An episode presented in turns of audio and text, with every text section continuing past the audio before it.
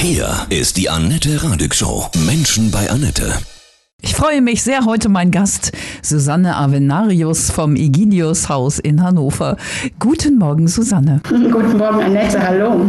Ja, ihr bietet Kurzzeitpflege für schwerstbehinderte Kinder an. Das ist toll, damit sich die Eltern ja. auch mal ausspannen können. Ne? Ganz genau. Das ist was sehr Besonderes. Hier zumindest für uns in Niedersachsen. Auf, äh, in den anderen Bundesländern gibt es das schon. Mhm.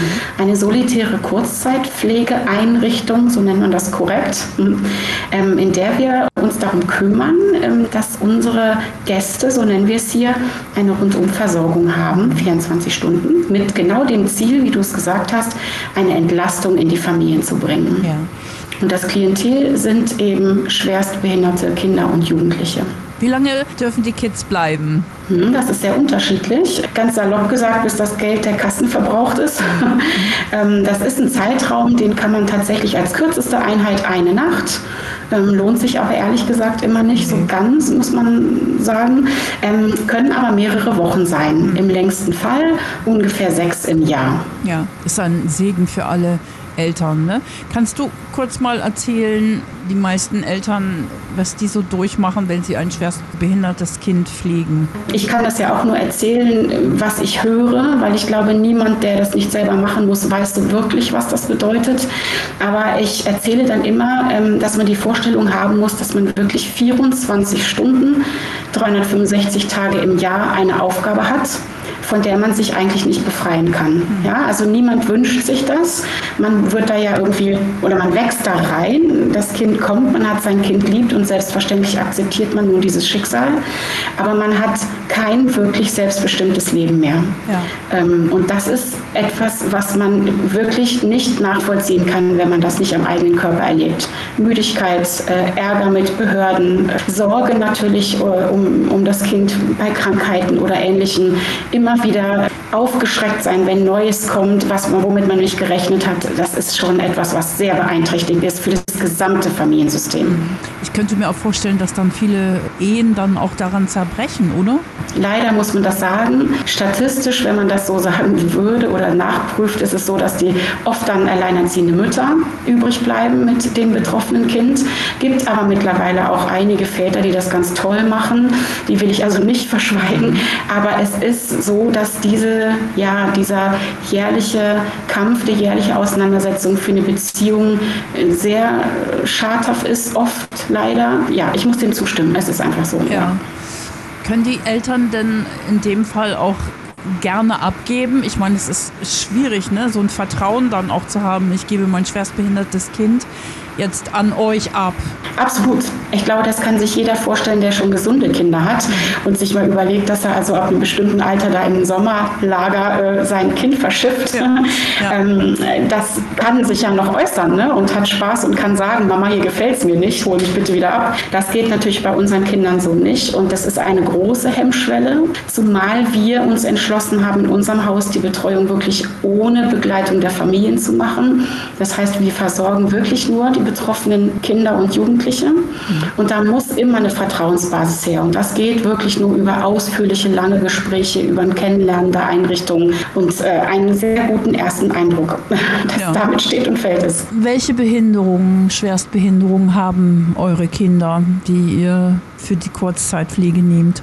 Ein Großteil ist wirklich äh, eine Schädigung, die schon während der Schwangerschaft oder bei Geburt aufgetreten ist. Das heißt, die Kinder sind von, von gleich nach der Geburt haben sie Beeinträchtigungen. Oft sieht man das gar nicht sofort, sondern es treten die ersten ähm, Symptome erst ein paar Monate später auf, weil die Kinder sich langsam entwickeln oder weil sie so besonders auffällig sind, weil sie sehr viel schreien oder eine große Gruppe Klientel von uns haben zum Beispiel Epilepsien, also Krampfanfälle im täglichen Leben, mhm. was eben leider manchmal auch mit einer gewissen Schädigung des Gehirns einhergeht. Das heißt, wir haben schon unseren Fokus tatsächlich auf die körperlichen und die geistigen Behinderungen. Also viele unserer Gäste sitzen im Rollstuhl. Ein riesiger Teil kann sich überhaupt nicht verbal äußern. Das ist unser Klientel, um das wir uns kümmern. Mhm. Braucht ihr Unterstützung noch? Hm? Immer. Ja. Welche Einrichtung dieser Art braucht es ja, nicht eben. ganz genau. Also wir haben zum Beispiel, äh, bei uns kann man sich ganz vielseitig engagieren tatsächlich. Ähm, das, das Simpelste, aber Wichtigste ist natürlich immer äh, finanzieller Art. Äh, solche Einrichtungen werden nie äh, ausreichend finanziert durch die Geldgeber, die gesetzlichen Geldgeber. Das heißt, Spenden finanzieller Art sind immer willkommen, weil alles was wir hier haben, zum Beispiel im Garten oder an Kinderspielzeug, ähm, müssen wir selber finanzieren. Mhm. Aber wir haben auch eine ganz tolle andere Möglichkeit. Ähm, wir haben einen großen Ehrenamtsdienst, denn die Arbeit am Kind verlangt für unsere hauptamtlichen Kräfte hier wirklich viel, was die Versorgung und die Pflege wirklich bedeutet. Also die Grundversorgung, ne? sind die Zähne geputzt, hat es genügend Essen ja. gekriegt, ist es gebadet, geduscht. Aber es gibt ja auch noch das, was man im Garten machen kann oder das Spielen oder das Malen zusammen, die Ausflüge, alles, was eben das Leben für jeden von uns ja lebenswert macht, das wollen wir den Kindern natürlich auch bieten. Und dafür braucht man manchmal einfach ein bisschen Manpower. Mhm. Und deswegen arbeiten wir mit sehr vielen Ehrenamtlichen zusammen und da braucht man auch immer Unterstützung, natürlich. Ja, so was Sinnhaftes noch nebenbei zu tun, ne? das ist toll. Was bekommt ihr für Reaktionen von den Eltern, die jetzt mal so zwei Wochen einfach mal raus konnten, vielleicht auch Urlaub gemacht haben, wenn sie wiederkommen? Also die meisten, das muss ich wirklich sagen, wir haben sehr gute Feedbacks. Wir überprüfen das natürlich auch regelmäßig, muss man ja so Qualitätsüberprüfungen machen. Da sind immer gute Feedbacks, dass sie sagen, boah, ich konnte einmal ganz abspannen, weil ich weiß, hier läuft es gut. Wir sind ja auch in Kontakt mit den Eltern, die dürfen sich jederzeit bei uns melden. Wir sagen immer, wenn wir nichts haben, melden wir uns auch nicht, weil sie sollen ja abschalten mhm. können. Wie gesagt, also das wird gut, gut genutzt, vor allen Dingen natürlich in so besonderen Zeiten wie Ferien und lange Wochenenden, Himmelfahrt, Pfingsten und Co. Und in die Schulzeit immer ein bisschen wenig. Da mache ich dann immer Werbung. Auch Schulzeit ist spannend bei uns, weil wir viel pädagogische Angebote haben. Aber natürlich ist das ein Unterschied, weil die Eltern da zu Hause einen festen Ablauf haben. Und das Kind aus der Schule zu nehmen, ist dann immer noch mal eine extra Hürde. Lohnt sich aber durchaus auch diese Zeiten sich anzugucken, mhm. bei uns zumindest, weil wir da ein bisschen mehr Zeit auch für die Kinder haben, ne? weil ja. dann weniger da sind. Das heißt, die Zeit ist oft intensiver am Kind. Du hast natürlich ganz viel Kontakt mit betroffenen Eltern. Beklagen die sich über ihr Schicksal oder sagen sie, ich nehme das jetzt an, auch so als Herausforderung für mein Leben? Wie sind da die, die Einstellungen zu so einem sehr schweren Schicksal, ein behindertes, schwerstbehindertes Kind zu haben? Also ich muss sagen, ich sitze in diesen Gesprächen mit den Eltern und denke immer, ich habe schon sehr viel gehört. Mhm. Und dann kommt eine neue Familie und ich denke, meine Güte. Also da ist ja wieder irgendwas, was ich nicht wusste und was so den Alltag schwierig macht. Aber ich bin wirklich ganz positiv überrascht, wie toll diese Familien sich organisieren und wie sie ihr Schicksal annehmen. Einfach aus dem großen Grund, dass einfach die Liebe für ihr ihr Kind alles überwiegt.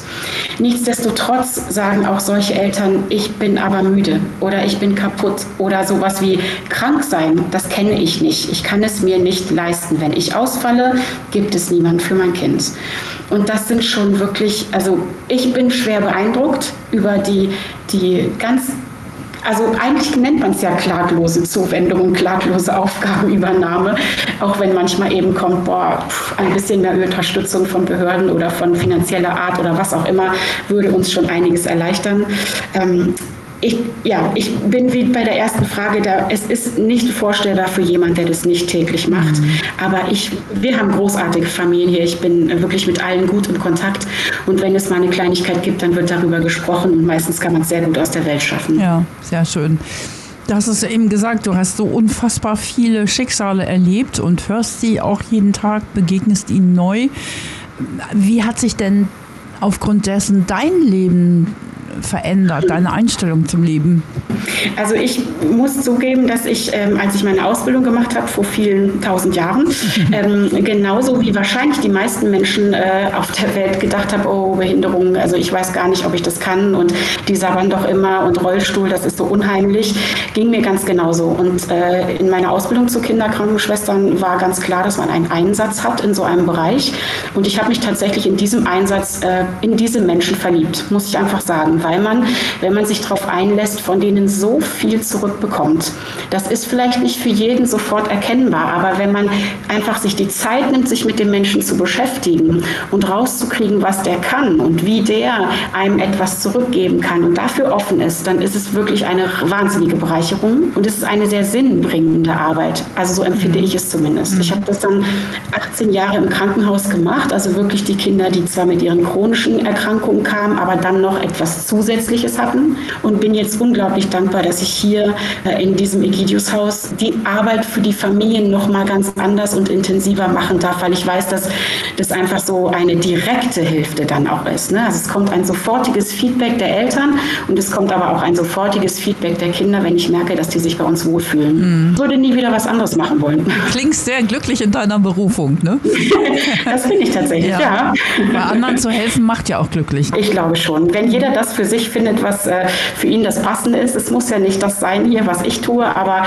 ich glaube, dann, dann hat man guten Grund, glücklich zu sein. Das darf man sich auch mal eingestehen. Absolut. Also ich denke, jeder hat ja auch andere Aufgaben im Leben. Ne? Bist, du mit, ja. bist du dadurch auch so ein bisschen im Vergleich zu früher achtsamer geworden, so dem Leben gegenüber und äh, diesem Leben im Hier und Jetzt? Ich bin vor allen Dingen, glaube ich, dankbarer geworden. Ich muss schon auch zugeben, dass ich Phasen hatte, wo ich ein sehr ungeduldiger Mensch war und wo mir alles zu langsam lief, so für mich persönlich. Und ich bin jetzt so, dass ich denke, ich habe unfassbar viel an Bereicherung um mich herum. Ich habe ein gutes Umfeld, ich habe eine tolle Arbeit.